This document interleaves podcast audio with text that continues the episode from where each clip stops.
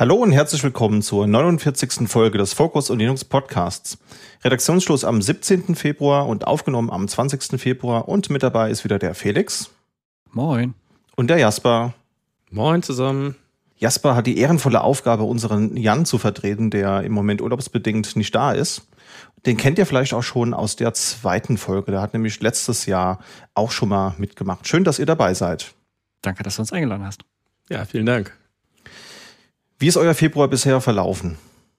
Auch tatsächlich besser als der Januar. Also ähm, das ist ja ein bisschen banal, immer am Anfang direkt über das Wetter zu reden, aber in dem Fall hat es mich wirklich beschäftigt, weil im Januar war einfach so ein Dreckswetter, dass ich einfach schon gar keine Lust mehr hatte nach so einem Winter und jetzt die ersten Sonnenstrahlen irgendwie im Februar waren schon nicht schlecht. Das hilft auch generell, bei der, auch bei der technischen Arbeit, deswegen auch halbwegs äh, technisch relevant. Man kann einfach ein bisschen klarer denken, wenn die Sonne ins Büro scheint und nicht, wenn man morgens im Nieselregen hingefahren ist und wenn man dann abends im Nieselregen und bei Dunkelheit wieder zurückfährt. Das ist schon ein bisschen nervig. Ja, mein Januar und auch der Dezember schon und vielleicht Ende November war geprägt von vielen IT- und Technik-Tragödien. Das war so die dunkle Jahreszeit für mich, ähm, auch was so die IT-Emotionalität angeht. Und ich, ich freue mich jetzt wirklich darauf, dass, dass es jetzt wieder besseres Wetter wird, dass der Frühling kommt und ich das dunkle Kämmerchen verlassen kann und diese Probleme ähm, mal beiseite schiebe. Ja. Aber da kann ich ja gleich ein bisschen mehr zu erzählen auch. Ja, also da gehe ich auf jeden Fall mit euch. Das ist schön, wenn es auch wieder mal valide Gründe gibt, das Haus zu verlassen.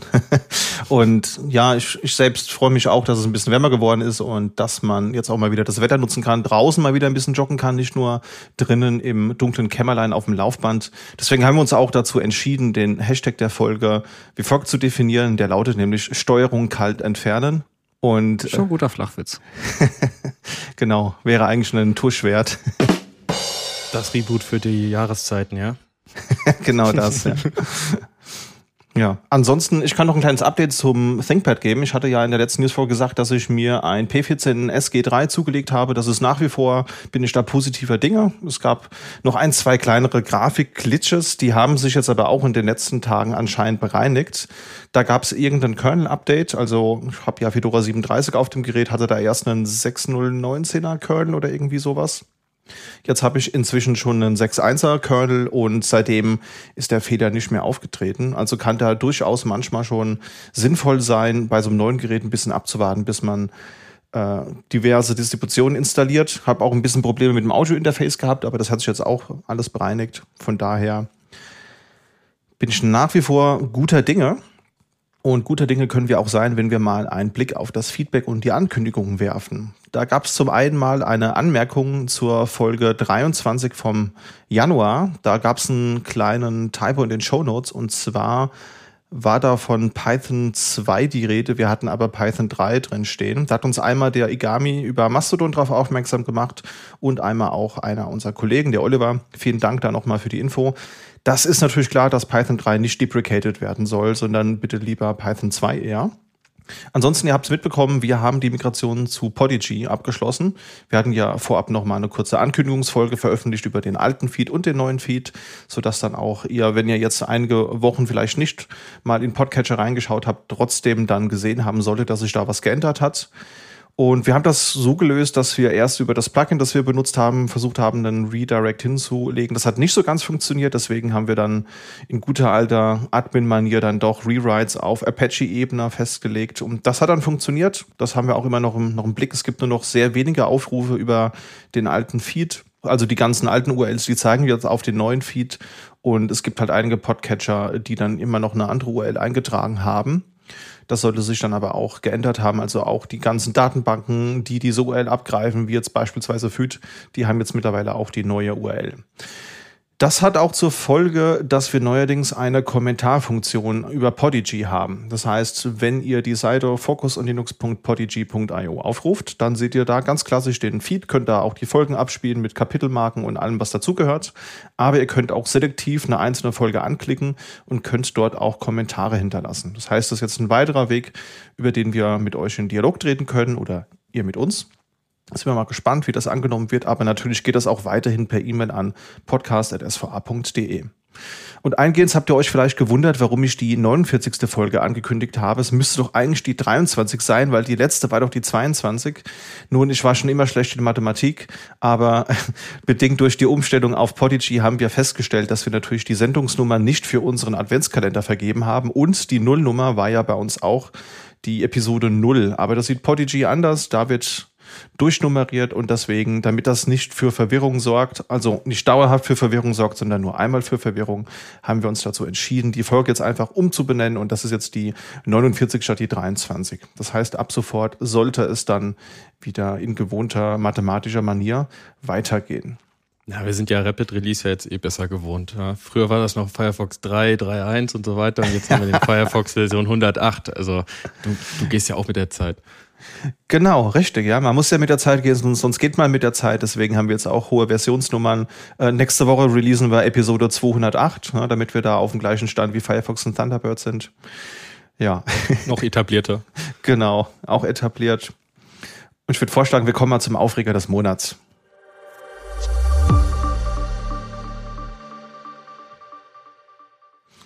Ja, und ich habe ein Thema mitgebracht, das sich Windows 10 als KVM VM nennt. Nun ist es so, ich habe diesen Monat eine Windows 10 VM für einen Kunden gebraucht und habe mir da gedacht, naja, statt ein Dualboot zu machen, wäre es doch ganz praktisch, wenn man sich so eine VM einfach zusammenklickt. ISOs gibt's ja, kann man sich runterladen. Seriennummern kann man sich ja dann auch über die Firma besorgen, ist ja gar kein Thema. Und habe ich natürlich dann auch gemacht, habe mir eine Windows 10 Enterprise DE ISO runtergeladen, weil ich halt gerne die deutsche Spracheingabe gehabt hätte, beziehungsweise nicht die Spracheingabe, sondern die Tastatureingabe und das User Interface.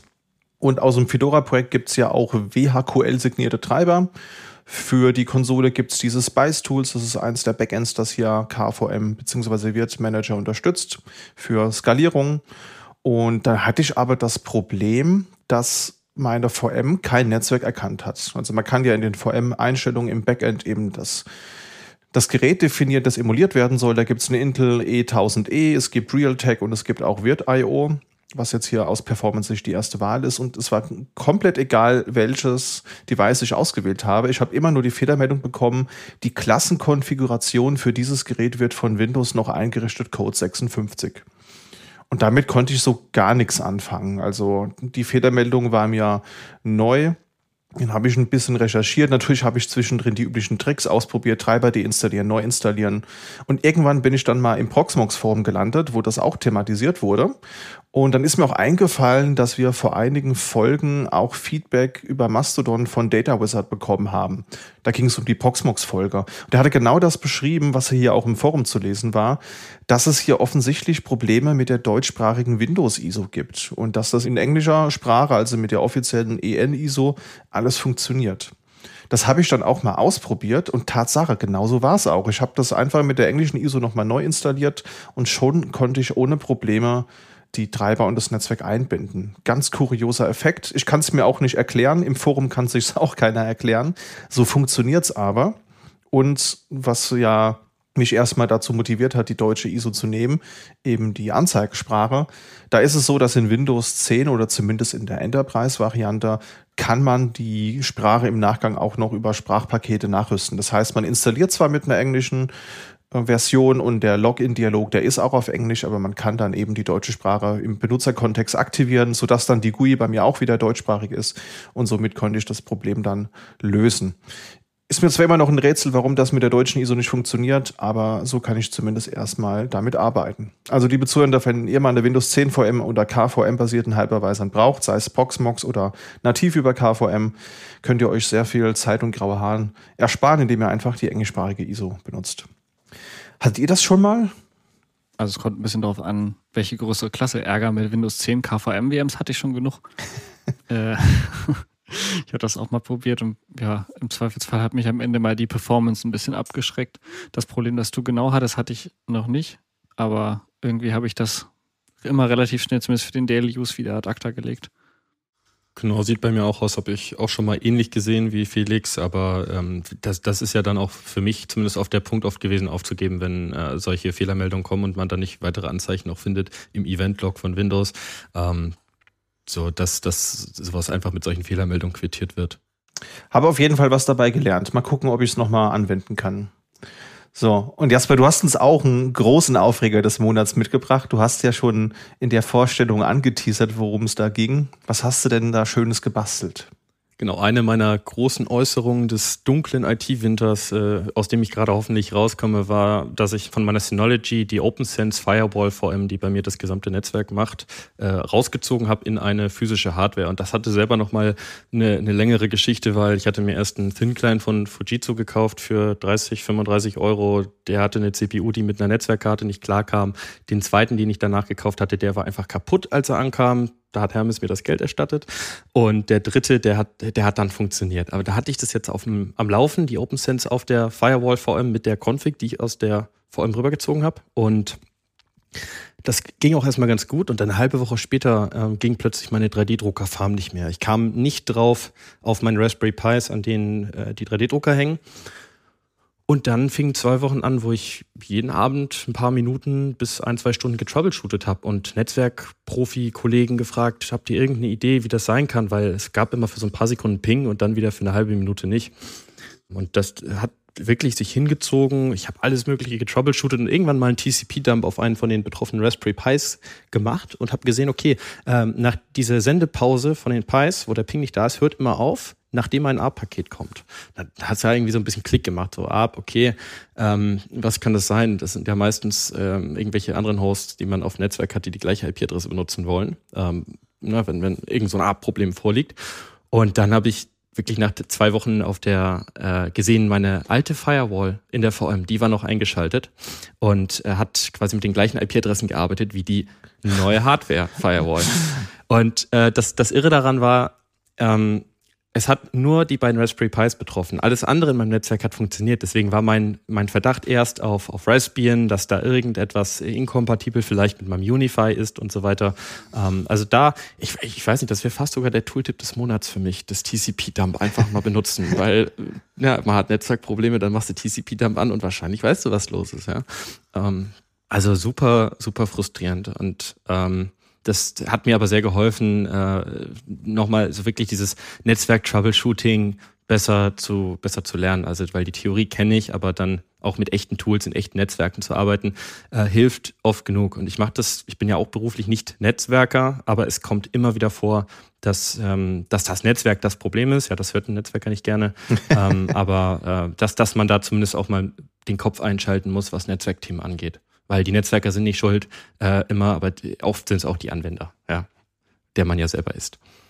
Das stimmt. Ich kann das so gut nachvollziehen, wenn man wirklich sprichwörtlich die Nadel im Heuhaufen sucht und die Lösung so naheliegend ist, aber man einfach nicht drauf kommt und man sie dann sieht, das ist so ein ganz besonderer Uff-Moment.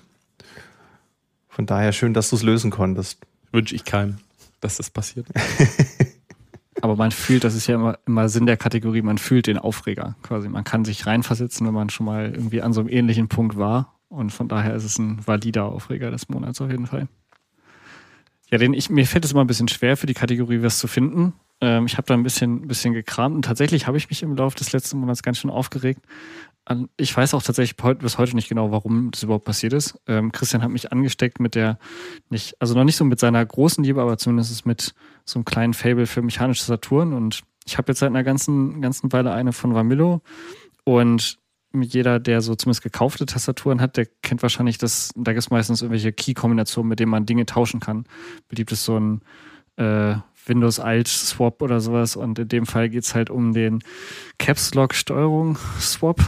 Und normalerweise muss man eigentlich nur FN-Steuerung gedrückt halten und dann nach drei Sekunden blinkt's und dann tauschen sich Steuerung und Caps Lock. Das ist ein bisschen ulkig. Das kann man eigentlich hin und her machen, funktioniert theoretisch super.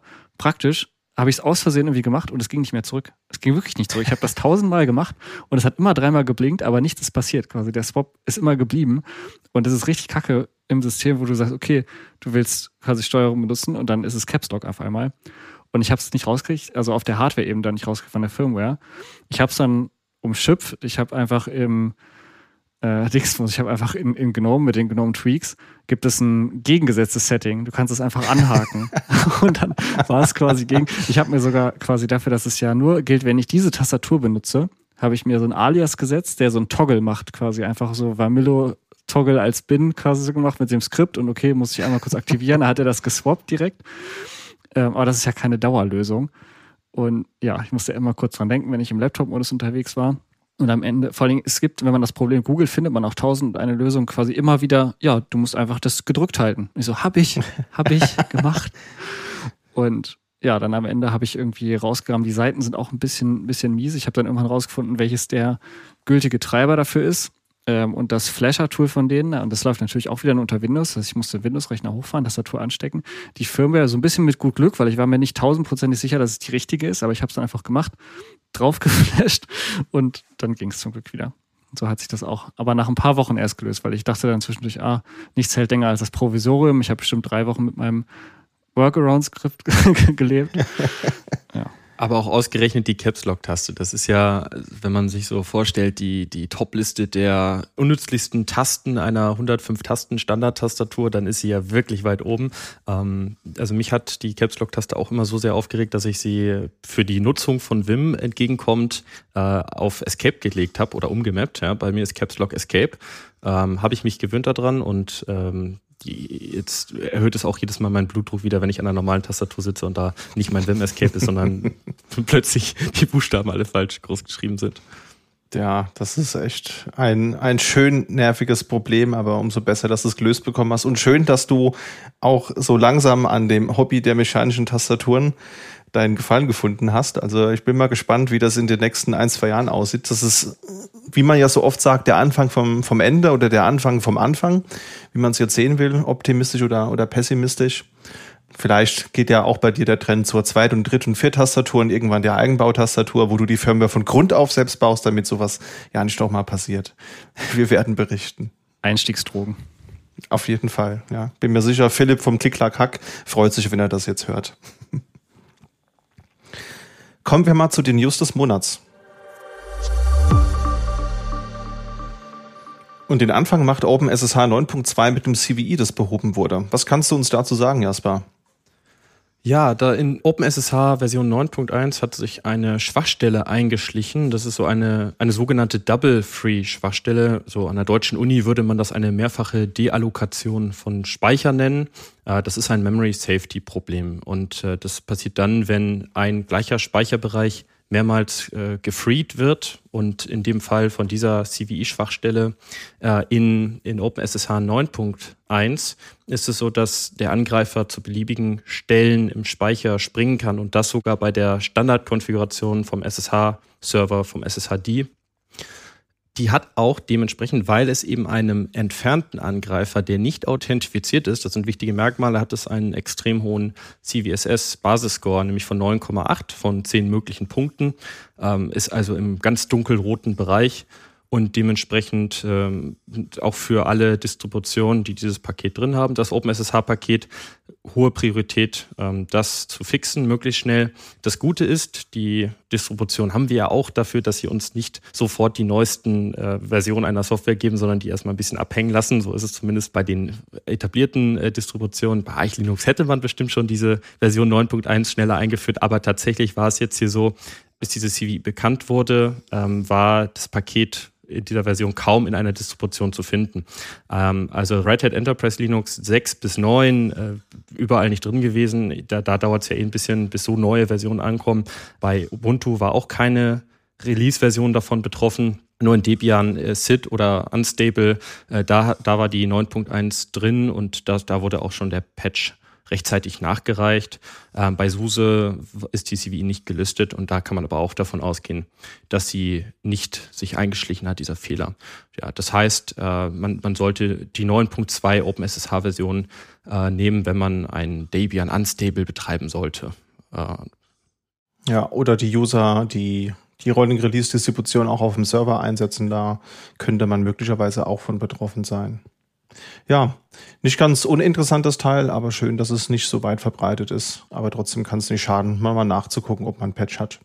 Ja, und selbst wenn man davon betroffen wäre, es wird gesagt, dass ein, ein Remote Code Execution Exploit theoretisch möglich wäre, aber den hat bisher noch keiner geliefert. Kommen wir mal zur nächsten News. Elementary OS ist in der Version 7.0 erschienen. Codename Horus ist am 2. Februar erschienen und damit ist das Projekt jetzt zwölf Jahre alt. Das wusste ich gar nicht, dass das schon so lang entwickelt wird. War euch das bewusst? Mhm. Nee, ich habe das eher so abgespeichert gehabt als New Kid on the Block. Aber ich bin auch nicht so im Distributionsgame drin, so wie du, Christian. Ich kannte das auch noch nicht so lange, aber im Zweifelsfall ist es, das ist ja in unserem Umfeld oder generell im Linux und Unix-Umfeld gibt es ja einige Dinge, die es schon länger gibt, als man dachte. Wir hatten ja auch schon in den letzten Folgen einige Überraschungen, wo es dann eben nicht um gibt schon seit zwölf Jahren, sondern, oh, okay, Anfänge von generell Unix überhaupt, 30 Jahre alte Tools.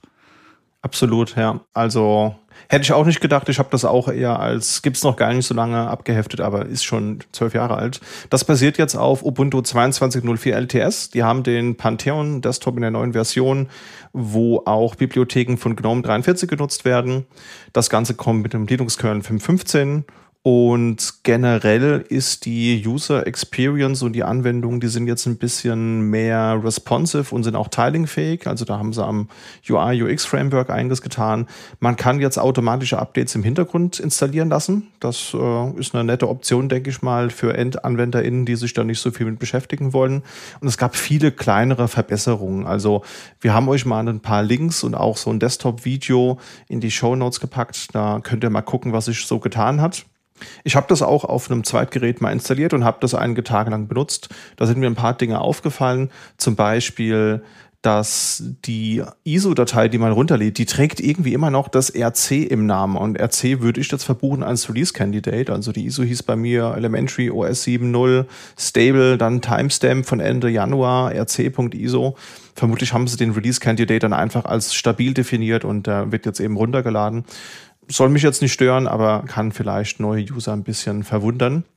Ich habe festgestellt, dass der Webbrowser, der mitgeliefert wird, das ist der Epiphany, den wir ja auch von GNOME kennen.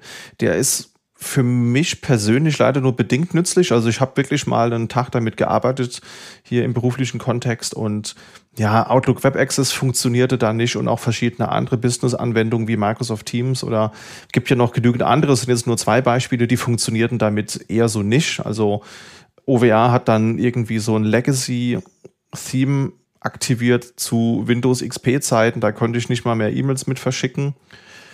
Das ist ein bisschen problematisch. Firefox gibt's leider nach wie vor nur als Snap-Paket. Damit holt man sich natürlich wieder den ganzen Snap-Stack rein, den man möglicherweise vielleicht gar nicht haben möchte. Und mir ist aufgefallen, dass von einzelnen Fenstern äh, keine Screenshots gemacht werden können. Auch wenn ich jetzt Xorg statt Wayland benutze, das war jetzt so mein erster Gedanke, dass es da vielleicht ein Problem gibt. Das funktioniert nicht, aber das ganze Fenster, das ist gar, oder der ganze Desktop ist gar kein Problem. Das Melden von Fehlern ist relativ einfach möglich. Da gibt es so ein Bug-Tool für. Da hat man so einen Assistenten, der fragt, welche Anwendung ist betroffen, was für einen Fehler hast du und dann wird automatisch so ein GitHub-Issue aufgemacht. Also das Ding füllt halt einfach so ein bisschen äh, dir den, den Issue aus. Das finde ich ganz, ganz nett. Mir ist aufgefallen, dass das App Center nach wie vor nur eine sehr limitierte Auswahl hat. Also das App Center ist ja der kuratierte Flatpak Store, den das Projekt hier anbietet. Das heißt, da kann man verschiedene Applikationen, die da entwickelt und auch promotet werden, aus der Community herunterladen. Ja, sieht auch sehr nach, nach dem App Store, den wir von Apple kennen, aus. Generell ist ja Elementary OS sehr an macOS und Apple angelehnt aber ich kann da zum Beispiel keine App-Pakete installieren. Das heißt, immer wenn ich jetzt eine Anwendung, von der ich weiß, es gibt ein App-Package dafür, installieren will, dann muss ich das über die Kommandozeile machen. Und das finde ich nicht ganz so benutzerfreundlich, wie es denn sein könnte. Ich bin noch reingestolpert, dass die Super-Taste oder die Windows-Taste, je nachdem, was für ein Gerät ihr so benutzt, die dient ja eigentlich dazu, den äh, App-Drawer anzuzeigen, also die Applikationsübersicht oder das Startmenü oder je nachdem, wie ihr das jetzt bezeichnen wollt. Das ist bei Pantheon nicht der Fall. Da kommt die Hilfe und das hat mich echt ein bisschen verwirrt. Und ähm, irgendwann habe ich dann gemerkt, dass ich Super und Leertaste drücken muss, wenn ich eben die Anwendungsliste haben will. Das war so ein bisschen Painpoint. Aber ich glaube, wenn man eh schon Elementary OS benutzt, dann ist man daran gewöhnt, weil den Shortcut, den gibt's schon länger, wenn ich mich recht entsinne.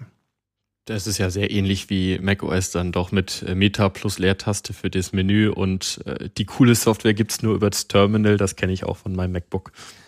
Genau, also das würde ich sagen, sehr, sehr glaubwürdig und gut die Vorlage imitiert. Ja.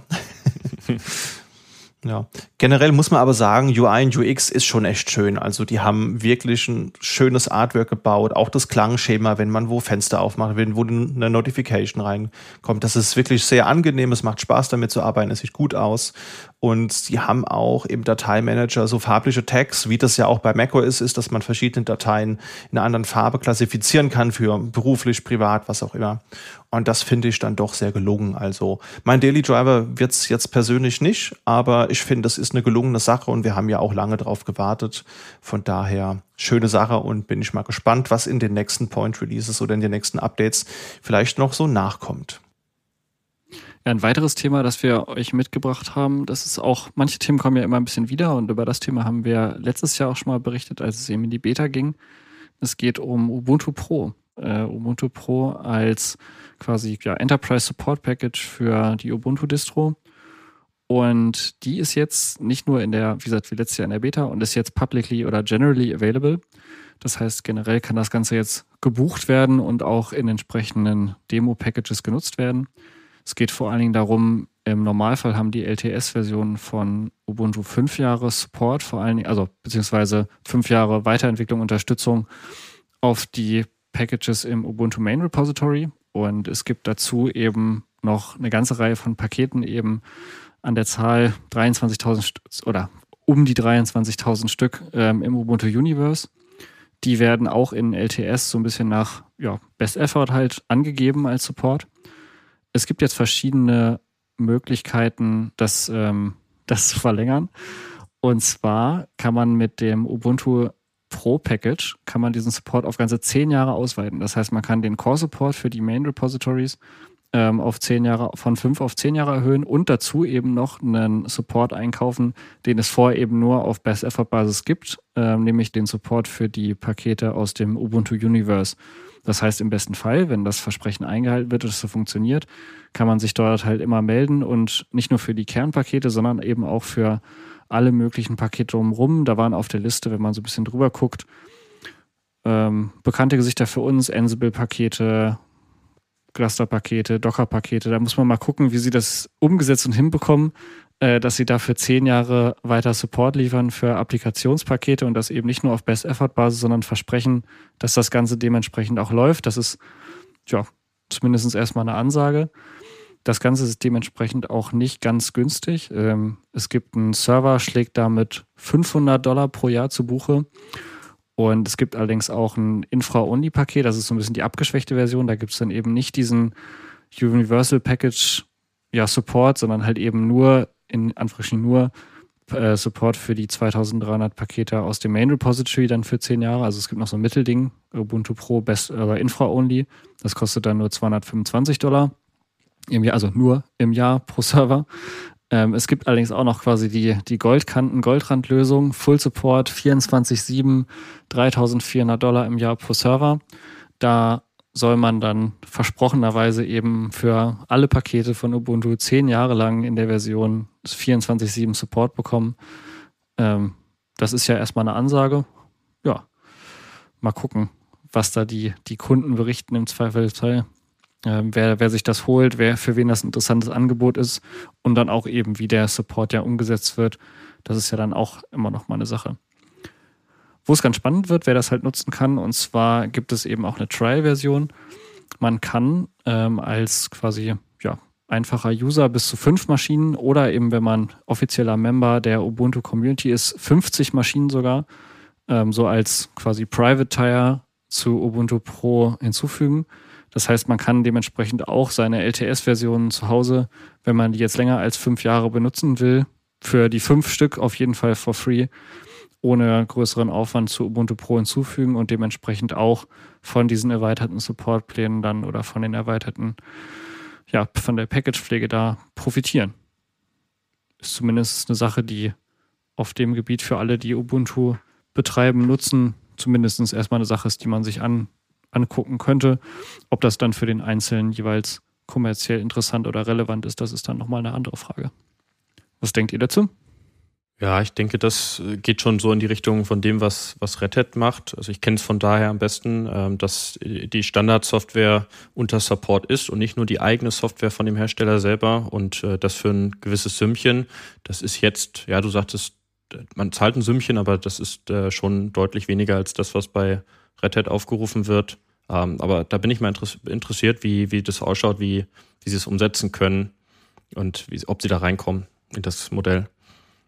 Sehe ich ähnlich, ja. Also es ist eine schöne Erweiterung gegenüber dem ESM. Das war das vorherige Angebot, das es, glaube ich, auch immer noch parallel gibt. Und ist natürlich bedeutend günstiger als so eine SLES oder so eine Rail Subscription, die ich mir da klicken kann. Von daher ähm, klingt das doch eigentlich gut und auch die, die, die fünf Maschinen kostenlos, das ist genau für die HomeLab-User bestimmt eine interessante Sache. Und ja, wenn man in der Community unterwegs ist, dass man nochmal mehr dazu bekommt, finde ich auch nett kann ich eigentlich gar nichts ankreiden, außer dem Namen. Ich hätte das Ding Pro Max oder Pro Ultra oder so genannt. Aber ansonsten, coole Sache, gefällt mir. Pro Ubuntu. Pro Ubuntu, genau, richtig. Und bei Pro Ubuntu kriegst du dann auch noch Support für die verschiedenen Desktops, inklusive der Hannah Montana Edition oder so. Da wäre ich sofort dabei, würde ich direkt in so eine Lifetime-Lizenz investieren. No-brainer, ja. ja. Das nächste Thema, was wir zumindest mal kurz anreißen wollen, ist eben für so manche Sachen kommen ja immer wieder, quasi wie jedes Jahr das Jahr des Linux Desktop wird, ist quasi auch dieses Jahr von Gaming on Linux wird groß quasi, ist, ist immer, ist immer coming und ist der Punkt. Ähm, jetzt kommt allerdings zumindest mal ein Schritt nach vorne und zwar gab es Wine 8, ähm, neue Version. Einige von den Sachen haben relativ lange in der Mache auch gedauert. Jetzt ungefähr auch Wine 8 ungefähr ein Jahr nach Wine 7. Und das gibt natürlich immer vor allen Dingen im Untergrund halt neue Dinge. Es ist manchmal gar nicht so einfach, oder ich fand es zumindest gar nicht so einfach, genau zu durchschauen, wo jetzt die Vorteile sind. Da wiederholen sich auch die verschiedenen Quellen immer ein bisschen, ein bisschen gegenseitig. Wir haben euch einige Artikel verlinkt, was da genau passiert.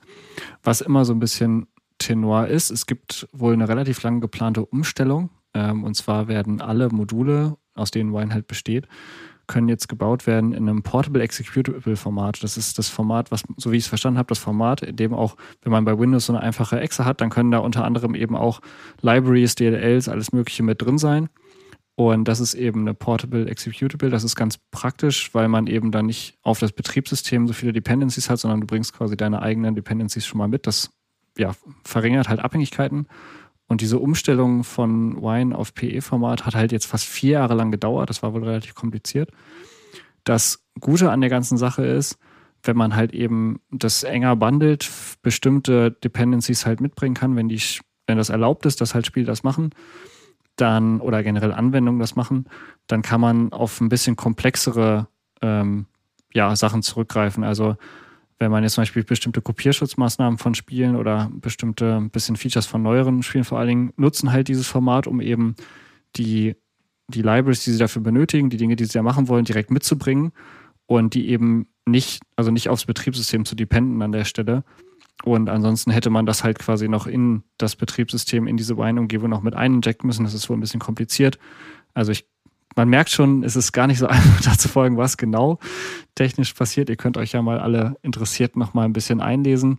Aber auf jeden Fall sind sich alle einig, es ermöglicht eben die Unterstützung neuerer Spiele, unter anderem, die eben diese Mechanismen brauchen und erhöht generell auch ein bisschen die, die Performance der Applikationen. Was aber relativ einleuchtend ist und was es deswegen auch dazu neu gibt, um das eben umzusetzen, musste nämlich auch ein neuer Syscall-Dispatcher eingebaut werden. Und den gibt es jetzt quasi als Zusatzerweiterung ne, mit, mit on top. Direkte Übersetzung von, ähm, von System Calls. Das heißt, es gab vorher wohl zum Teil so eine Emulationsebene. Das heißt, wenn man halt Windows System Calls abgesetzt hat, dann gab es quasi das Software, die das nachgebildet hat, was dann passiert. Und jetzt gibt es quasi die direkte Zwischenschicht, den Durchgriff, der quasi live die System Calls gegen die Windows-Umgebung übersetzt in die POSIX System Calls und das Ganze deswegen deutlich schneller macht. Das ist halt eine Performance-Steigerung, wo man dann durchgreift und auf eine Emulationsebene verzichten kann. Das klingt schon mal ganz sinnvoll und auch generell das Versprechen, dass sich dadurch eben die Performance, die Natürlichkeit von Gaming auf Linux immer weiter erhöht, klingt doch schon mal gar nicht verkehrt. Ja. Cool. Da müssen sie jetzt aber auch den Namen ändern, weil Wine ist ja ein Rekronym, das steht ja für Wine is not an Emulator. Und wenn sie jetzt nicht mehr emulieren, sondern dispatchen, dann muss das Ding ja Wind heißen. Wine is not ein Dispatcher oder so. Da bin ich mal auf die Version 9.0 oder 8.1 gespannt. ja, coole Sache. Also ich bin auch der Meinung, Wine hat sehr viel für die Verbreitung von Linux auf dem Desktop getan. Also wenn ich jetzt mal so drüber nachdenke, wie das vor zehn Jahren aussah, Windows-Applikationen unter Linux zu betreiben, egal ob jetzt Anwendungen oder, oder Spiele und wie es jetzt aussieht. Also das hat echt gutes Momentum aufgenommen. Da kann man echt nur dankbar sein. Und auch für macOS. Ne? Also das ist ja auch unter macOS nutzbar. Ähm, mir hat es letztens dabei geholfen, als ich krank im Urlaub war, doch nochmal die Siedler 4 Gold Edition auszupacken und auf meinem MacBook zu installieren, weil ich wollte es doch nochmal spielen. Also das ist auch eine Nutzergruppe, die sich darüber freut, wenn es besser wird. Cool. Das ähm, Gaming auf Nicht-Windows. Ja, muss man anders, anders benennen. Gaming auf Unixoiden Betriebssystemen, das passt bestimmt besser. Kommen wir mal zum nächsten Thema. Uyuni ist in der Version 2023.01 erschienen und da haben sie einerseits die Release Notes konsolidiert. Also Uyuni erscheint ja immer monatlich oder meistens monatlich. Das hat dann zur Folge, dass die Release Notes natürlich schon relativ lang mittlerweile sind und auch ein Stückchen weit unleserlich, weil einfach die gesamte Historie, seitdem es das Projekt gibt, drin steht. Da haben sie jetzt mal einen Cut gemacht und haben jetzt mit der neuen Version mal die älteren Release Notes rausgefeuert, die man aber trotzdem noch im Archiv findet, wenn man möchte. Ist entsprechend auch in den Show Notes verlinkt. Und es gibt eine neue Technical Preview und die besteht darin, dass jetzt Slee Micro als Client unterstützt wird. Also Technical Preview heißt hier, es ist noch nicht ausgereift, also ist jetzt auch noch nicht vom Support abgedeckt, logischerweise. Aber das Ganze wird auch als Vorarbeit für SUSE ALP angesehen, was ja so die nächste große Distro ist, die SUSE ankündigen möchte, so, so bald wie nur möglich. Das sieht dann so aus, dass man, wenn man so ein System registriert, zwei Reboots auslösen muss. Das liegt so ein bisschen in der Natur eines Immutable OS. Das heißt, einmal nachdem man das System registriert hat, muss man einmal ein Reboot machen, weil da ja auch ein Salt-Minion installiert wird und eine Konfiguration für den Dienst, dass der halt eben startet. Und man muss einmal nach der Anwendung des High States noch einen Neustart machen, weil da Paketquellen umkonfiguriert werden und ähm, Keys hinterlegt werden und alte Zipper-Repositories, die lokal definiert sind, deaktiviert. Auch das liegt natürlich in der Natur eines Immutable OS, dass das erst nach dem nächsten Neustart dann entsprechend auch abgeglichen wird.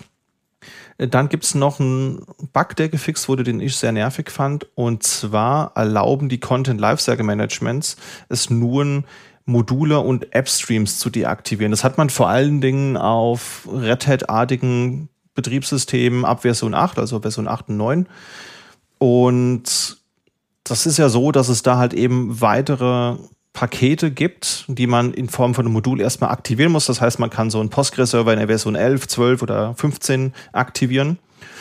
Und wenn man aber keins davon hat, ja, also weil man keine dedizierte Module aktiviert hat, dann gab es eine Fehlermeldung und man konnte eben die Patches nicht sauber einfrieren. Ja, das heißt, wenn ihr überhaupt keine Module benutzt, dann ist es überhaupt nicht schlimm. Das wird jetzt in der gepatchten Version so umgesetzt, dass man halt einfach einen, einen, Filter setzt, dass er die Module nicht anpacken soll und dann hat man diese API und UI-Fehler nicht mehr. Also man konnte dann noch wirklich an einem System, das keine Module aktiviert hat, aber wo man auch keine Module haben wollte, keine Patches mehr über die GUI installieren. Da war einfach nur eine, eine gelbe Fehlermeldung und das war dann doch ein bisschen verwirrend für die AnwenderInnen. Dann gibt's noch Known Issue. Rocky Linux 9 kann derzeit aufgrund von SE Linux-Fehlern noch nicht direkt registriert werden. Da ist man aber schon dran. Und die Dokumentation wurde aktualisiert. Konkret ging es da um Debian GPG Keys von so Third-Party Repositories. Wenn man irgendwo noch so ein Drittanbieter-Software hat, die einen eigenen Mirror hat und die hinterlegen wollte, da war es notwendig, auf dem Uyuni-Server den GPG-Key, der zum Sign benutzt wird, auch zu importieren, weil man sonst die Pakete nicht runterladen konnte. Das ist mir nämlich im Rahmen von einem Kundenprojekt aufgefallen, habe gesehen, das ist nicht dokumentiert, habe ein bisschen rumexperimentiert und habe dann irgendwo in einem Ordner gesehen, dass es da einen eigenen GPG-Key-Store gibt wo genau für die ausgelieferten Repositories die Keys drin sind. Habe das mal ausprobiert und festgestellt, dass das so funktioniert. Habe dann ein Ticket aufgemacht, die Dokumentation auch schon mal vorformuliert und es wurde gemerged. Also ist jetzt auch, wenn ihr das Problem habt, für die Nachwelt dokumentiert. Ja, und dann habe ich hier eine weitere News stehen. Da geht es um den Linux Kernel 6.1. Was kannst du uns dazu sagen, Jasper? Ja, die 6er Generation des Linux-Kernels, die reift vor sich dahin. Genau, es ist jetzt die Version 6.1 da, die ist im Dezember schon released worden. Äh, und das ist erstmals eine Long-Term-Support-Version von dem 6er Kernel. Das heißt also eine Kernel-Version, die Bugfixes äh, zurückportiert bekommt für mehrere Jahre und aktuell ist die Planung, dass das End of Life für den 6.1er Kernel im Dezember 2026 liegen wird. Also haben wir noch gut dreieinhalb Jahre ähm, Unterstützung für diesen Kernel. Und das ist auch übrigens der Zeitpunkt, zu dem nach aktuellem Stand der Support endet für den 15er und den 515er LTS-Kernel. Also Ende 2026 endet der Support für alle bisher releaseden LTS-Kernel. Äh, ich bin also gespannt, wann da die, die nächste LTS-Version kommt und wie viele Jahre die dann auf dem Buckel haben wird, weil das können durchaus schon mal so äh, sechseinhalb ja, oder sechs Jahre sein, wie zum Beispiel beim 414er Kernel. Der hatte, ja, der hatte sechs Jahre ungefähr. Was die Features von der neuen Version 6.1 angeht, ist zum einen das Speichermanagement optimiert worden, also wann und wie der Kernel anfängt, Arbeitsspeicher zu swappen, also auf die Festplatte zu verschieben. Der neue Mechanismus nennt sich Least Recently Used. Und die etwas größere Nachricht ist wohl, dass jetzt tatsächlich mehr Rust im Kernel nutzbar wird oder insbesondere dafür Kernel-Module nicht nur in C zu schreiben, sondern auch in Rust. Also der, das Ziel, was wir damit verfolgen, ist offensichtlich ähm, besseres Speichermanagement für solche Zusatzsoftware ähm, zu etablieren. Wir hatten ja eben auch schon das OpenSSH äh, CVE angesprochen. Das ist ein Speichermanagementproblem und das ist ja gerade das, was wir mit Rust lösen wollen auf der Ebene der Programmiersprache selber und nicht nur dadurch, dass wir extrem gute Programmierer haben, die solche Fehler gar nicht erst machen können. Es heißt, da wird gerade im Linux-Kernel wird eine Infrastruktur aufgebaut, es werden Schnittstellen gebaut, dass wir Rust nutzen können. Es ist viel zu tun an den Toolchains, die da benutzt werden, ähm, um im Kernel sowohl Rust als auch C wie bisher zu bauen. Der 6.1er Kernel, der hat ein kleines bisschen auf sich warten lassen oder das, das Release von dem 6.1er Kernel als LTS-Version und da ist auch das Debian 12, das Bookworm Release, etwas verzögert worden. Die haben darauf gewartet und nach neuesten Nachrichten ist es so, dass der, das Debian 12 tatsächlich doch mit dem 6.1er LTS-Kernel ausgeliefert werden wird. Schöne Sache. Und das nächste Thema, das ich hier in der Liste sehe, das ist, da geht es um, um eine Konferenz, die ich sehr gern in Natura gesehen hätte. Oder wie sieht das bei euch beiden aus? Ich war tatsächlich 2016 und 2019 in Brüssel und zwar bei der FOSDEM in einer schönen Universität äh, mit allem möglichen Publikum, mit vielen Communities vor Ort. Das war eine ziemlich coole Zeit und äh, die ist jetzt ja auch erstmals wieder physisch stattgefunden, das erste Mal seit 2019, wegen der Corona. Warst du schon mal auf der FOSDEM, Felix? Nee, ich war noch nie, aber ich wäre gerne. Das ist auch so ein bisschen der Tenor. Generell würde ich gerne viel mehr auf Konferenzen abhängen, weil das einfach immer eine coole, coole Sache ist. Aber, und also generell dieses, ich finde es immer ein verrückter Modus, wenn man halt morgens, man fängt halt an mit so einem Tag und denkt, da will ich hin, da will ich hin, da will ich hin. Dann sitzt man wie so ein Schwamm immer in den einzelnen Talks und lässt sich komplett berieseln. Hinterher hat man tausend Ideen, die man, die man umsetzen will. Das ist irgendwie ganz, ganz cooles Gefühl. Stand auf jeden Fall auch auf der Liste, als ich mal geguckt habe, was es so für Termine dieses Jahr gibt. Aber das Übliche ist immer, entweder man verbaselt so ein bisschen, dann ist es irgendwie zu spät zum Planen. Oder es ist dann so ein Punkt, mh, hm, ah, schaffe ich das, kann ich mir das rausnehmen? Man muss dann ja auch im Zweifelsfall erstmal so ein bisschen die Zeit blocken und äh, die anderen Verpflichtungen dann ablegen für die Zeit. Und in dem Fall habe ich es leider nicht geschafft. Geht mir ähnlich. Also ich habe auch total verpennt, dass jetzt ja bald die Chemnitzer Linux-Tage sind. Das wäre ja auch eigentlich ein Besuch wert gewesen. Habe ich auch leider organisatorisch nicht hinbekommen. Vielleicht kriegen wir es ja nächstes Jahr hin. Aber auf jeden Fall gehört, äh, der Peter vom Technik Technik Podcast, der war da gewesen und hat darüber berichtet und der hat genau das beschrieben, was du gerade schon angedeutet hast, Felix, ähm, dass es halt so viel Content gibt, den man sich da reinziehen kann, dass man versucht, das zu planen und im Endeffekt ist es einfach zu viel Angebot für die kurze Zeit, die man da ist. Und das kann natürlich auch ganz, ganz schnell in so einen äh, Content-Stress ausarten, weil man will ja die ganzen Sessions sehen, man will sich mit den Menschen vernetzen. Von daher, ich glaube, da muss man schon ganz, ganz hart planen. Vorher die Talks kann man sich auch im Nachgang angucken, aber ich glaube, dass das Networking mit den, mit den Menschen, das ist, glaube ich, einfach das, das Wertvolle. Oder wie hast du das wahrgenommen damals, Jasper?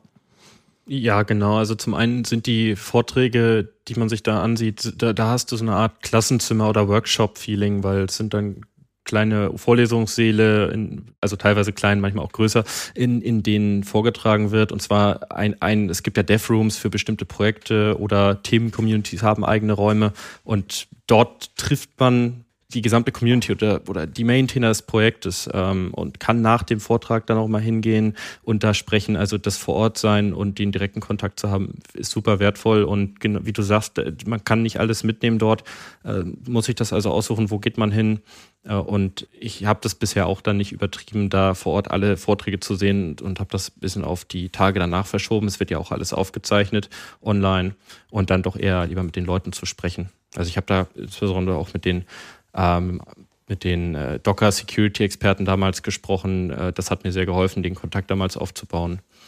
Was waren denn deine Highlights? Du hast dir doch bestimmt ein paar Vorträge angeschaut. Ja, genau. Und zwar äh, bin ich so ein bisschen in, in der Red Hat-Welt äh, ja, sehr verankert und habe da verfolgt, was gerade passiert. Ein Produkt, mit dem ich viel gearbeitet habe, oder eine Software ist FreeIPA, äh, der AD-Nachbau für die Linux-Welt quasi. Und da hat der Alexander Bokoyov von Red Hat äh, darüber berichtet, wie die Zukunft für passwortlose Linux-Nutzung denn so aussieht. Also zum einen arbeiten sie da gerade viel mit äh, OAuth 2 ähm, und haben da gezeigt, wie man sich per SSH einloggen kann an ein TreeIPA-Client-System und sich mit OAuth 2 authentifiziert, äh, was dann zum Beispiel mit Keycloak im Hintergrund gemacht werden kann. Äh, oder ähm, auch Hardware-Tokens für IPA-Domain-Nutzer äh, nutzen kann, um sich am, an der Workstation anzumelden. Super interessant. Ähm, das wird dann als Feature demnächst kommen. Ansonsten auch für die Red Hat Betriebssysteme äh, sehr sinnvoll ist der Vortrag zu DNF 5, also der neuen Version des DNF Paketmanagers, wo sie die Codebase komplett erneuert haben. Äh, viel einfachere Architektur mit weniger Python, mehr C++ und es ist wirklich schnell geworden, das haben sie gezeigt. Äh, und zum anderen wollen sie dann auch die Community beim DNF-Projekt besser einbinden. Das ist grundsätzlich bei Fedora gerade so das Ziel. Können wir später auch noch drüber sprechen. Äh, und noch ein, noch ein Vortrag, den ich erwähnen möchte, das passt in dieses Rust-Schema rein. Und zwar äh, ist ja für manche Leute die Mission, alles in Rust neu zu schreiben. Und ähm, bisschen scherzhaft nimmt das auch der, der Sylvester Ledru, ähm, der einen Vortrag gehalten hat darüber, wie er die Core-Utils in einer modernen Programmiersprache neu implementiert. Und das ist nämlich Rust und nicht C++, diese moderne Programmiersprache, also so der Silvester. Und ähm, ja, sie haben die Core-Utils nachgebaut, die in der Form ja quasi seit 1970 existieren, als Ken Thompson Unix gebaut hat. Da ist so die Vorversion von den Core-Utils entstanden. Ähm, wer, wer das nicht kennt, das sind die Standard-Linux-Befehle, die man kennt, wie ls, cp, move, rm, makedir und so weiter. Und das bauen sie in Rust Core Utils und da haben sie es innerhalb von einem Jahr geschafft, diese Core Utils so weit zu implementieren, dass ein Debian damit booten kann. Ja, für alle weiteren Infos schaut euch den Vortrag gerne an. Ja, super. Klingt auf jeden Fall spannend. Also den F5 bin ich auch mal sehr gespannt drauf. Urbanen Legenden zufolge soll da auch Suse drüber nachdenken, vielleicht Lipzip auch durch irgendwas auszutauschen, aber das Gerücht hält sich jetzt auch schon seit mehreren Jahren. Mal gucken, ob das vielleicht sich dann dadurch tatsächlich ändert. Und ich bin auch ein großer Fan von Free. Also ich nutze das auch super gerne. Und von daher, die Entwicklungen, die da immer getätigt werden, finde ich immer sehr gut. Und auch das ganze Thema Two-Factor Authentification, was sie da eingebaut haben, schon vor einiger Zeit, ist ein richtiger Gamechanger gewesen. Coole Sache, muss ich mir auch mal anschauen.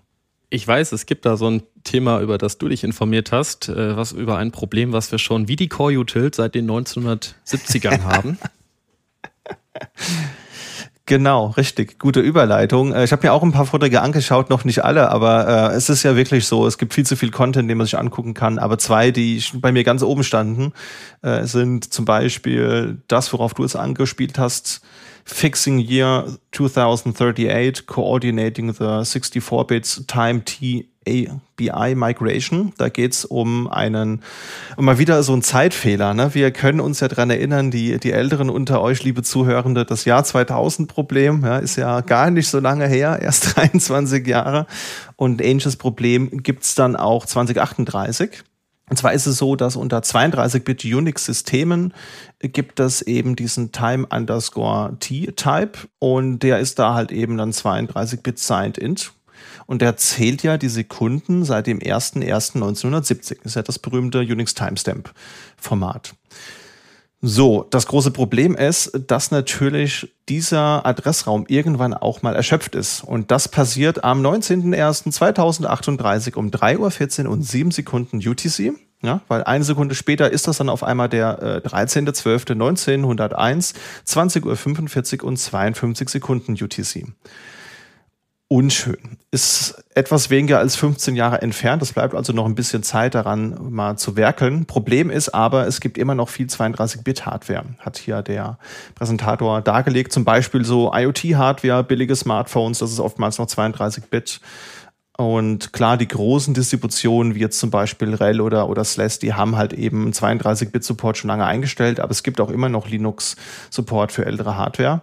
RISC V ist lustigerweise nicht betroffen und ARM 32-Bit ist kaum noch relevant, aber ARM V7, also ARM HF, das wird vielleicht dem einen oder der anderen was sagen, ist natürlich noch da und ist davon halt auch betroffen.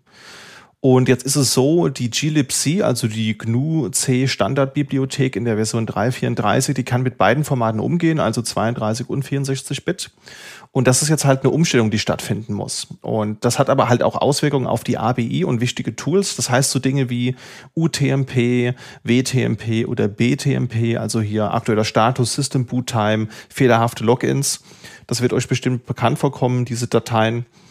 Die haben halt hier auch eine Referenz zur, zur Zeit und natürlich auch Dateisysteme, die haben natürlich auch irgendwo äh, in ihren iNotes Informationen mit Variablen, wann da das letzte Mal geschrieben oder gelesen wurde. Das heißt, long story short, vermutlich ist ein massiver Rebuild von Paketen vonnöten und auch immer noch mal ein Überlegen, ob man da äh, nicht noch was am Quellcode anpassen muss. Ja, also der Präsentator hat hier gezeigt, von 35.960 Debian-Paketen müssen halt knapp 6.500 angepasst werden. Also ich glaube, das wird doch noch ein Thema, auf das wir uns etwas länger vorbereiten müssen. Und das könnte, wenn wir uns da nicht mit beschäftigen, dann doch vielleicht ein bisschen problematischer werden als das Jahr 2000 Problem damals. Was sagt ihr dazu? Ja, ich würde da voraussagen an der Stelle, dass 2035 jemand wie Roland Emmerich einen Film äh, rausbringt, der 2038 heißt und äh, den virtuellen Weltuntergang vorhersagt, wo dann der, auch der letzte Pinguin von der Welle erfasst wird. so hier wie, wie Dingens, ähm, Jahr 2022, die überleben wollen, aka Solent Green. Das ist ja auch so ein ähnlicher Film. Na gut, kennt glaube ich keiner. Der 2012 war tatsächlich von Roland Emmerich. Okay. Kam drei Jahre früher raus. Lustig. Kommen wir mal zum zweiten Vortrag, den ich mir noch angeschaut habe, von Leonard Pöttering. Um, Image-based Linux and TPMs, Measured Boot, Protecting Secrets and You. Und da geht es um ein neues Thema, das er auch schon im Oktober unter anderem vorgestellt hat. Und zwar ging es da um Image-based Linux. Vielleicht da kurz zur Begriffsklärung, worum es da geht. Gemeint ist damit, dass eben Binaries, Bibliotheken und Dateien als ganzes Image statt als Paketsammlung ausgeliefert werden. Ja, also halt nicht, man hat hunderttausende Pakete, die installiert sind, sondern ein Image, das so halt von einem Distributor geschippt wird. Da kann man dann nämlich so tolle Sachen machen wie einfacher die Inhalte sein, aber dazu gleich noch mehr. Er geht hier auch auf TPM ein, konkret auch auf PCR, auf Platform Configuration Registers. Von denen gibt es 24 in üblichen TPMs. Von da kann man auch jederzeit lesen, schreiben halt nur als verschlüsselte Extension, beispielsweise in SHA-256. Und diese Register, die werden beim Boot sequenziell interpretiert. Das hat er auch als Measured Boot bezeichnet. Und der letzte Wert beinhaltet eine Prüfsumme aller vorherigen Schritte quasi, weil die aufeinander aufbauen. Das heißt, man kann in Summe so Abweichungen leicht erkennen und der finale Zustand, den kann man auch vorab berechnen. Das ist so das zweite Takeaway. Und jetzt könnte man so seine Überlegung, den Bootprozess von diesen TPM-PCRs abhängig gestalten, um sicherer Umgebung anzubieten. Dass man halt sagt, man hat dieses Image-Based Linux, ja, und dann kann da halt eben einfacher whitelisten und signieren, weil weniger Abweichungen. Wir haben ja nur ein Image, wo sämtlicher Kram drin ist.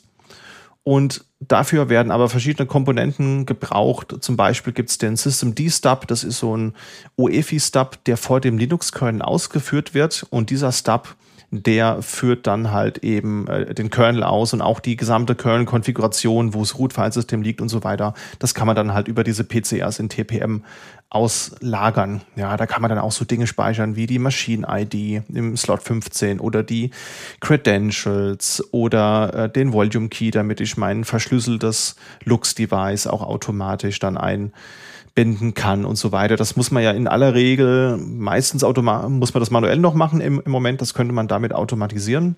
Und ja, das hatte er halt auch schon im Oktober mal vorgestellt, dieses Prinzip. Da war auch vor allen Dingen von den UKIs die Rede, von den Unified Kernel Images. Das habt ihr vielleicht auch schon irgendwo mal gelesen. Falls nicht, Links findet ihr in den Show Notes. Ähm, da geht es halt auch darum, man hat einen, diesen UEFI-Stub und den Kernel und die Init-RAM. Das ist ein einzelnes UEFI Executable. Ja, das heißt, das kann man dann auch einfacher signieren und, und booten, weil man nur noch ein File hat. Und man braucht auch gar keinen Bootloader mehr in dem Kontext, wenn man nur einen Kernel booten möchte. Und dafür gibt's jetzt auch eine neue Initiative, die UAP Group, also die Linux User Space API Group, die sich genau damit beschäftigt. Und abschließend hat er noch gesagt, Secure Boot hat halt eine sehr breite kryptografische Allow-List. Ja, also man kann da verschiedene Pakete und Treiber whitelisten und Measured Boot hat halt eine kryptografische Allow-List gegen komplexe Bedingungen und Systemstati. Das heißt, man kann da definieren, wenn die Software verändert wurde, die Softwareauswahl, dann soll das Ding nicht mehr booten können. Und wenn man beides benutzt, dann hat man quasi ein ultimativ sicheres System oder ein bedeutend sicheres System, das aber auch gar nicht so schwer zu managen ist. Finde ich spannend, bin mir aber noch nicht ganz sicher, wie ich abschließend das Ganze befinden soll. Wie steht ihr denn zu dem Thema?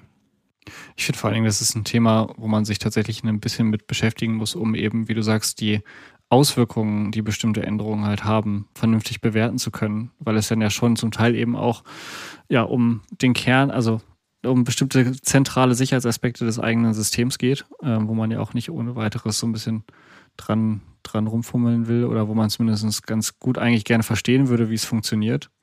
Und ja, aber auf jeden Fall spannend, scheint sich in die richtige Richtung zu bewegen. Ja, ich finde es auch gut, dass Patrick halt auch einfach mal Konzepte, die gesetzt sind, einfach mal in Frage stellt und guckt, ob es da nicht noch einen anderen Weg für, für gibt. Das ist eine Eigenschaft, für den viele Linux-User ihn vielleicht nicht so schätzen, so will ich es mal formulieren. Aber ich bin großer Freund davon, einfach mal Konzepte in Frage zu stellen. Und viele Dinge sind vielleicht auch nicht unbedingt für den Alltag geeignet, aber manche wiederum sind sehr gut geeignet. Also ich könnte mir jetzt ein Leben ohne Systemd nicht mehr vorstellen, muss ich ganz ehrlich sagen. Muss jetzt nicht alle Systemd-Features haben, also so HomeSync-D oder sowas muss ich jetzt vielleicht nicht unbedingt haben, aber im, im Großen und, und Ganzen finde ich die meisten Dinge schon ganz gut. Und ja, ich würde mich einfach mal zurücklehnen, würde mal gucken, wie es da in Zukunft aussieht, was, äh, was das Feature so mit sich bringt in ein, zwei Jahren. So, ich glaube, das war es dann wahrscheinlich auch mit unserem Bericht von den FOSDEM Talks. Äh, auf jeden Fall viele spannende Sachen. Ich habe auch auf der Liste gesehen, es hätte noch mehr gegeben, die man sich generell angucken kann. Wir konnten natürlich nur einen kleinen Auszug geben an alle Interessierten. Wie gesagt, die Videos sind, sind online. Guckt einfach mal durch. Es gibt unglaublich viele Themen, die man sich da angucken kann. Eine der Sachen, die sich abseits der FOSDEM noch neu ergeben hat, und zwar gibt es News aus der Fedora-Community. Und zwar vor allen Dingen aus dem, oder eine Sache aus dem Umfeld ähm, von Flatpak. Das werden die ein oder anderen sicher als ja, Paketsystem, Paketquelle für ähm, systemunabhängige Packages kennen. Und die Flatpak Packages kommen aus dem FlatHub Repository. Und wenn man unter Fedora die verfügbaren Flatpak Packages listet, dann stellt man fest, dass gar nicht alle Packages, die generell im FlatHub verfügbar sind, ähm, auch da sichtbar sind, zur Erscheinung kommen. Das liegt daran, dass das Ganze von einer Whitelist gefiltert wird. Und da gibt es schon jetzt eine kleine Weile einen Antrag, das Ganze eben zu entfernen, damit eben User von Fedora auch alle Packages generell aus dem FlatHub zumindest zu Gesicht bekommen können. Das Ganze ist vor allen Dingen eben auch deswegen gefiltert, weil einige Packages aus dem FlatHub ähm, ja, proprietaries sind, also bestimmten Quellcode enthalten, der eben nicht als frei einzustufen ist und deswegen ja gegen das eigentliche Fedora-System sind. Das kennt man ja von verschiedenen anderen Stellen in Fedora, dass das dann immer sehr aktiv zugeschaltet werden kann und nicht einfach quasi per Default enabled ist.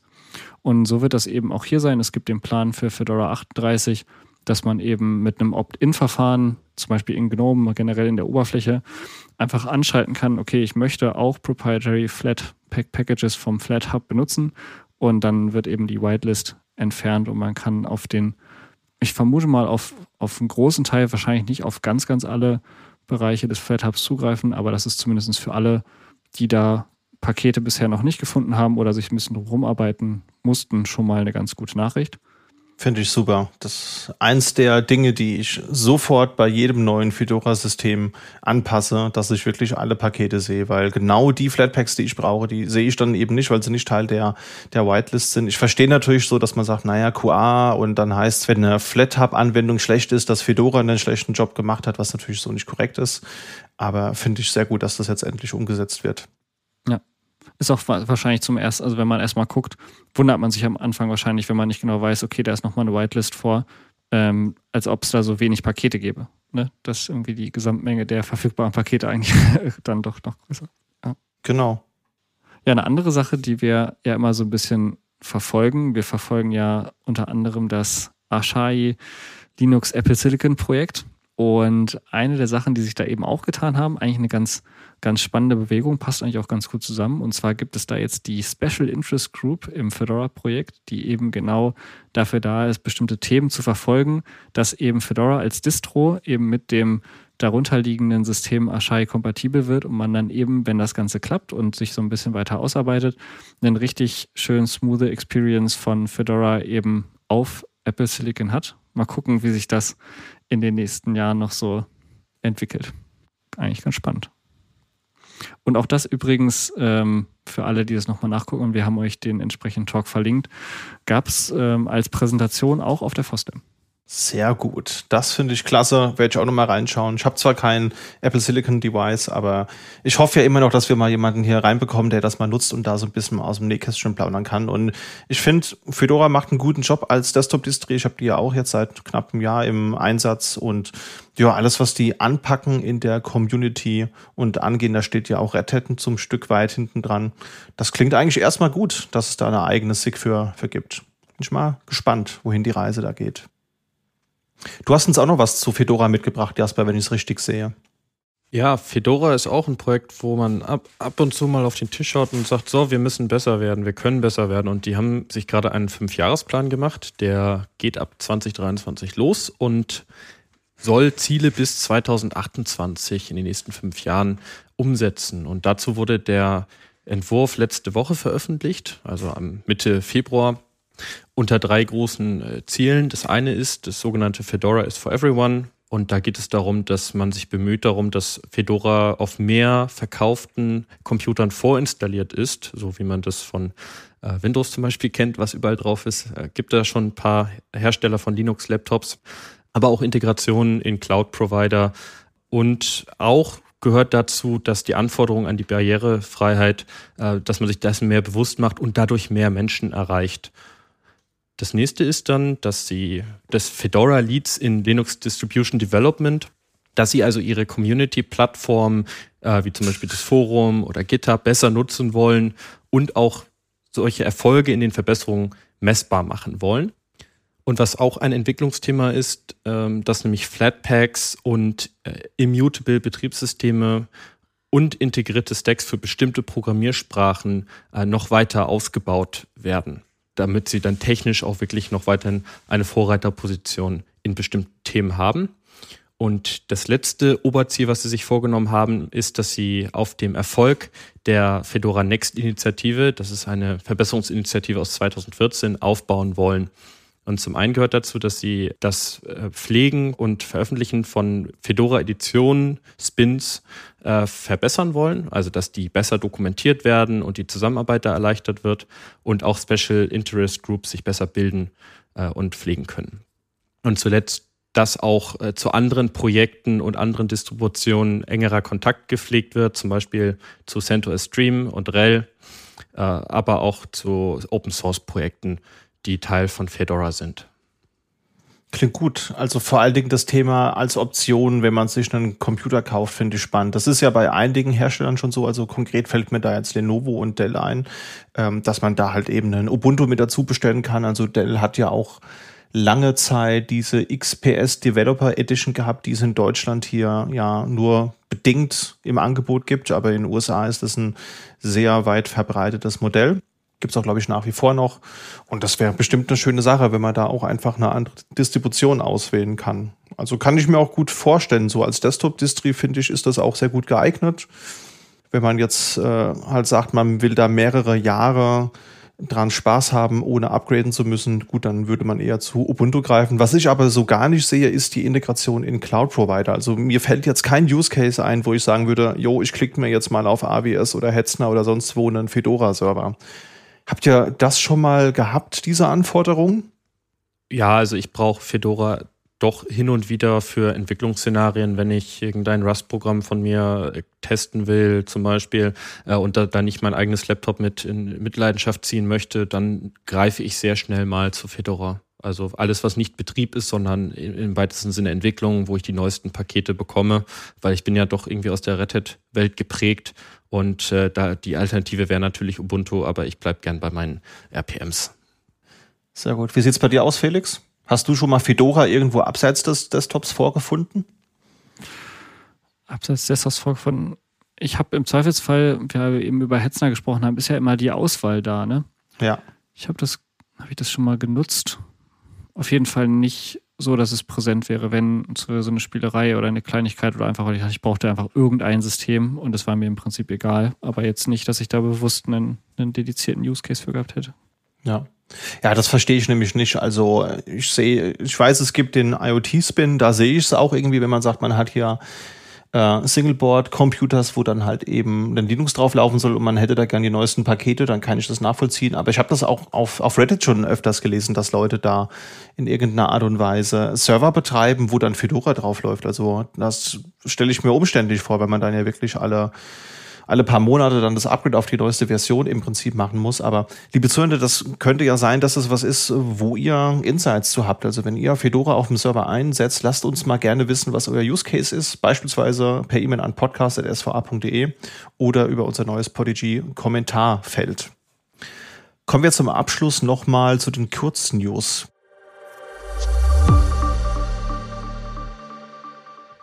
Und da habe ich drei Kurznews mitgebracht. Zum einen das XFCE-Projekt, das arbeitet jetzt an Wayland Support.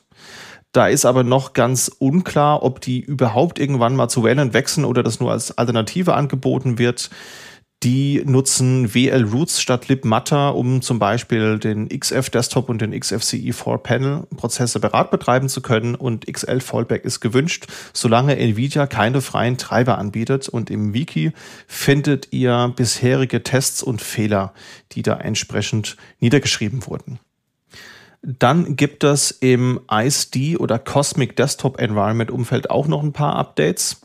Das wurde jetzt nämlich offiziell mal im Blog angekündigt. Also das ist ja der neue auf Rust basierende Desktop, den System 76 hier entwickelt, hat man ja schon mal angedeutet. Jeremy Soller, den ihr vielleicht auch aus dem Redux OS Projekt kennt, der hat da ja schon vor Monaten angefangen zu entwickeln und hier und da mal ein paar Screenshots zu posten.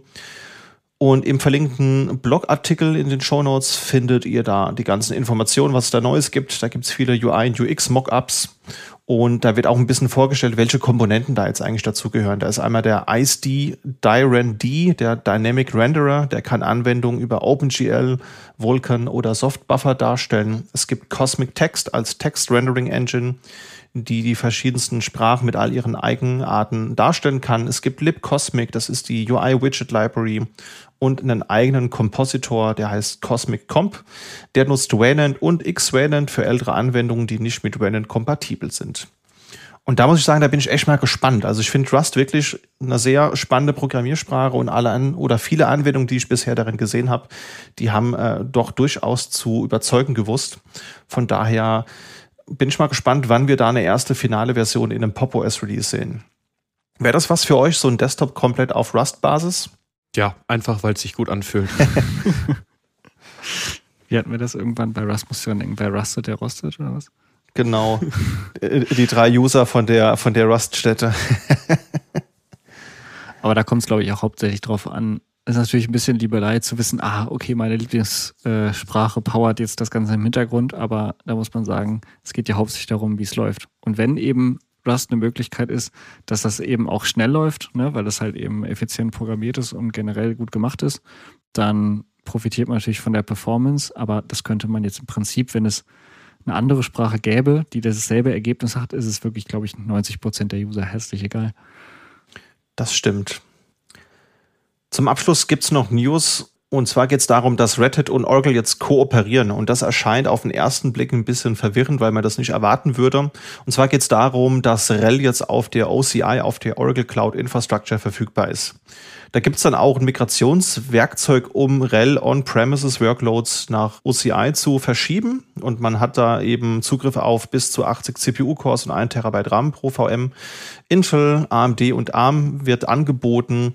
Und das ist halt deswegen verwirrend oder kam für mich unerwartet, weil die beiden Firmen jetzt nicht dafür bekannt waren, dass sie besonders gerne und liebevoll zusammenarbeiten. Also der eine oder die andere kann sich vielleicht noch an Red Hat Unfakeable Linux erinnern. Das war so eine PR-Aktion, die es mal seitens Red Hat gab, als Oracle mit Oracle Linux ins Rennen äh, ging und quasi einen RHEL-Klon mit einem optionalen Oracle-Kernel anbietete und das halt Unbreakable Linux nannte da. Das war so ein bisschen äh, die, äh, die Häme, die es da gab. Und ja, Oracle Linux gibt's jetzt schon eine ganze Weile. Ich glaube, seit EL7 existiert das. Kann aber auch sein, dass es vielleicht schon erste Sechser-Versionen damals gab. Und ja, jetzt kooperiert man hier, um dann halt eben auch REL auf der OCI äh, anbieten zu können. Und damit kommen wir zu den Tooltips der Folge.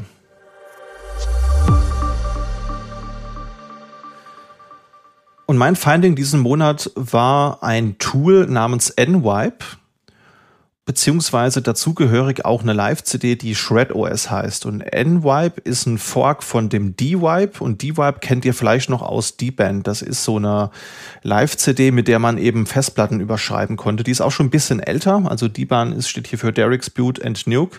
Und das habe ich halt immer benutzt, um Platten zu überschreiben, bevor ich die verkauft habe oder bevor ich Laptops oder sonst was veräußert habe. Dann will man natürlich dafür Sorge tragen, dass die Daten nicht ausgelesen werden können. Das funktioniert heutzutage nur noch bedingt, weil das Tool ist seit acht, neun Jahren, glaube ich, nicht mehr angepasst worden. Das heißt, mit neueren Chipsets, neueren SSDs kommt das Stück Software nicht aus und NWipe ist ein Fork davon, ist halt ein reines Kommandozeilentool.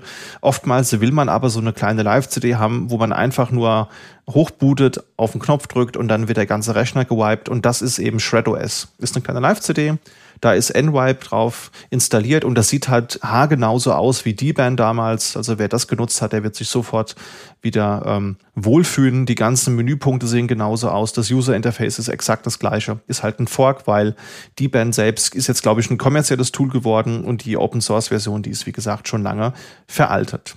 Habt ihr das schon mal gebraucht? Irgendwo mal eine Platte gehabt, die ihr verkauft habt und vorher mit Daten überschrieben habt? Also ich bin irgendwie kein Hardware-Mensch. Ich habe noch nie eine Festplatte verkauft. Ich habe auch noch nicht viele besessen in meinem Leben. Aber äh, ja, ich würde sowas dann doch benutzen, jetzt gerade wo du es erwähnt hast, bevor ich eine Platte einfach bei eBay Kleinanzeigen reinstelle. Tatsächlich fällt mir dabei ein, ich habe auch noch nie eine Platte verkauft. Ich habe aber mal in einer äh, das ist schon relativ lange her. In so einer Hilfstätigkeit habe ich mal quasi beruflich Platten zerkratzt. Das war ganz, das war wirklich so. Ich musste die auseinandernehmen und diese goldene Discs, die da drin sind, musste ich wirklich im Schraubendreher zerkratzen und dann in so eine Kiste schmeißen und die äh, haben die immer an die Tür gehängt im Büro. und dann da so Muster draus geworden. Aber prinzipiell, ja, wenn man mal eine Platte wegmachen muss und sowas, schon. Vor allem, also ich finde das als so die Auslegung, also S ist irgendwie ganz spannend. Lustig, wie du Auszubildender sagst zu deiner Tätigkeit, Platten zu verkratzen. ja, nee, äh, ja, also ich habe es auch dadurch kennengelernt, weil ich in meiner Ausbildung auch mal die ehrenvolle Aufgabe hatte. Da haben wir irgendwo so einen Plattenschelf mit mit 40 Platten oder so an der an eine Berufsschule gespendet. Und da muss natürlich vorher gucken, dass da keine Firmendaten mehr mehr drauf sind. Und da hat man dann hier so ein Nuke-Programm gebraucht. Und ja, privat, ja, so häufig habe ich auch keine Platten oder SSDs, die ich verhöge. Also meistens benutze ich die, bis die kaputt sind und wenn sie dann kaputt sind, kann man sie eh nicht mehr nuken, dann nehme ich dann halt auch den Schlagbohrhammer oder die Bohrmaschine meines Vertrauens und dübel da drei, viermal durch, dann kann definitiv nichts mehr gelesen werden. Ja, das machen die ja auch in den Actionfilmen beim unangemeldeten SWAT-Hausdurchsuchung genauso mit dem Akkuschrauber ganz hektisch einmal überall durchbohren, dann, dann muss das ja auch reichen. Aber ist immer gut, wenn man Tool hat dafür. Genau, ich habe ja auch immer die äh, Hilti unter meinem Schreibtisch stehen, dass wenn jetzt mal das SEK vor der Tür steht, dann muss ich nur einmal kurz den Flur laufen, quer durchs Nass und dann ist gut. da haben wir die Hausregel, einfach einmal die Sicherung raus, dann ist ja, greift ja die Verschlüsselung, ja. Ja, ich habe auch ein Tool mitgebracht und zwar habe ich oft das Problem, dass ich Bilddateien rumfliegen habe und muss eine PDF losschicken an irgendeine Behörde, an irgendeinen Kundendienst. Und äh, dann sehe ich mich manchmal schon bei Google eingeben, PDF-Merch oder so. Und dann habe ich aber doch keine Lust, meine vertraulichen Dokumente bei irgendjemandem hochzuladen und habe auch wieder vergessen, wie es mit dem Finder ging unter macOS. Und äh, was ich da sehr gerne nutze, ist Image Magic mit CK. Das ist ein Programm, das gibt schon seit 1990 und äh, das mittlerweile auch für alle relevanten Betriebssysteme, sogar für Windows. Und das kann über 200 verschiedene Bildformate äh, benutzen. Ja? Also was kann man damit machen? Man kann PDF-Dateien, Bilder und verschiedene Vektorgrafikformate äh, zuschneiden, zusammenfügen und alle möglichen Transformationen daran machen. Also ich brauche es für einfache Dinge wirklich wie zusammenfügen oder zuschneiden, ins, insbesondere dann, wenn ich das programmatisch machen möchte, in einem Bash-Skript zum Beispiel oder ähm, einfach mal in Download-Ordner springen und sagen, hier äh, Datei A, Stern.pdf, alles zusammenfügen. Ähm, super praktisch, äh, wenn man dann mit seinen eigenen Tools arbeiten kann auf der Kommandozeile. Ähm, und das ist, ich beherrsche es aber nicht so gut. Ne? Also die Basics ja, aber das wäre für mich auch so ein Vorsatz für die nächste große Langeweile-Phase, dass ich mich da mal einlese und äh, meine Skills perfektioniere und dann auch gleich aus Wim mir eine Idee mache, wenn ich schon so gelangweilt bin. Sehr gut. Ja, das ist super. Also ich finde Image Magic auch total nützlich. Ich benutze das auch für den gleichen Use Case. Man hat Bilder, die man joinen will, PDFs, die man äh, in, einem, in einem Skript drehen oder kombinieren will. Möchte ich auch nicht mehr missen. Tolles Tool. Was hast du uns noch mitgebracht als Tooltip, Felix? Äh, mein Tooltip ist eigentlich eine Weiterempfehlung. Und zwar hat mir das ein geschätzter Kollege empfohlen. Ähm, das ist ein Use Case, man braucht manchmal, wenn man zum Beispiel eben bei neuen Tools, die man verwendet, wenn man ein Bein testen will, zum Beispiel ein LDAP-Bein, wenn man jetzt keinen statischen LDAP-Server mal rumstehen hat, ob das jetzt ein IPA ist oder weiß ich, ne, vor allen Dingen kein AD, wer hat schon mal ein AD rumstehen, so, ähm, dann braucht man ja irgendwelche Testserver. Und es gibt dafür verschiedene Alternativen. Und eine relativ kleine, leichte ist GL auf, das ist einfach ein Go-Binary. Und äh, damit kann man halt eben einen kleinen LDAP-Server hochziehen gibt es einen Config-File, kann man dann so Gruppen-User eintragen, kann man im Prinzip auch mit so einer vorkonfigurierten Sache immer mal rumfliegen haben. Und dann kann man das relativ schnell lokal oder als Container starten und kann dann eben ein bisschen Binds üben oder ein bisschen gucken, wie, wie das Ganze so sich verhält. Das ist eigentlich ganz cool. Alternativen wären ja zum Beispiel eben ein Open LDAP-Server und dann mit dem LDAP erstmal Daten einspielen. Ähm, das geht ja auch als Container, aber ich finde eigentlich Scale auch auf jeden Fall eine Sache, die man sich mal angucken kann. Ist ein praktisches Tool, das zu kennen, wenn man ja, wenn man den Use Case hat. Cool. Ja, super, super, dass du es sagst. Mich hat letztens der Jan, der oft in diesem Podcast ist, gefragt, äh, wo er schnell mal einen LDAP-Server hinbekommt. Äh, und da habe ich gesagt, dann zieh doch dir mal eben schnell einen FreePA in einer VM hoch. Aber das, das ist halt weder wegen der VM noch wegen FreePA mal eben so schnell gemacht. Und das wäre ja dann die richtige Antwort gewesen. Das muss ich mir merken. Ja, super. Also ich scroll hier gerade so ein bisschen durch die Doku. Das Ding hat eine WebGUI, das hat als Datenbankbett den SQLite, MariaDB, Postgres, äh, S3, OwnCloud. Also das klingt sehr, sehr spannend. Da kann man, glaube ich, echt gerade zu Testzwecken sehr viel mit anfangen. Klingt auf jeden Fall gut, werde ich mir auch mal näher anschauen. Außerdem Qualitätsmerkmal in Rust oder Go geschrieben. Was kann schiefgehen? Auf jeden Fall. Ja, genau höchstens so ein Bleeding Edge Bug, ja, weil irgendeine neueste Library in einer neuen Alpha-Version genutzt wird, aber hey, irgendwas ist ja immer. Ja. Und damit haben wir die News zusammengetragen für den Monat. Liebe Zuhörende, vielen lieben Dank, wenn ihr es bis hierhin durchgehalten habt. Uns ist natürlich nach wie vor Feedback sehr wichtig. Wenn ihr Ideen, Wünsche oder Tooltips habt, sendet sie uns gerne per E-Mail an podcast.sva.de oder benutzt unser neues Kommentarfeld, was ihr auf unserer Podigy-Seite findet. Natürlich könnt ihr auch auf Social Media über die Folge schreiben. Benutzt da auf jeden Fall den Hashtag der Folge Steuerung kalt entfernen. Und wir freuen uns natürlich auch immer über Bewertungen über den Podcatcher eurer Wahl. Felix Jasper, es hat mir sehr viel Spaß gemacht. Schön, dass ihr wieder mitgemacht habt. Und dann würde ich vorschlagen, wir hören uns in einer der nächsten Folgen.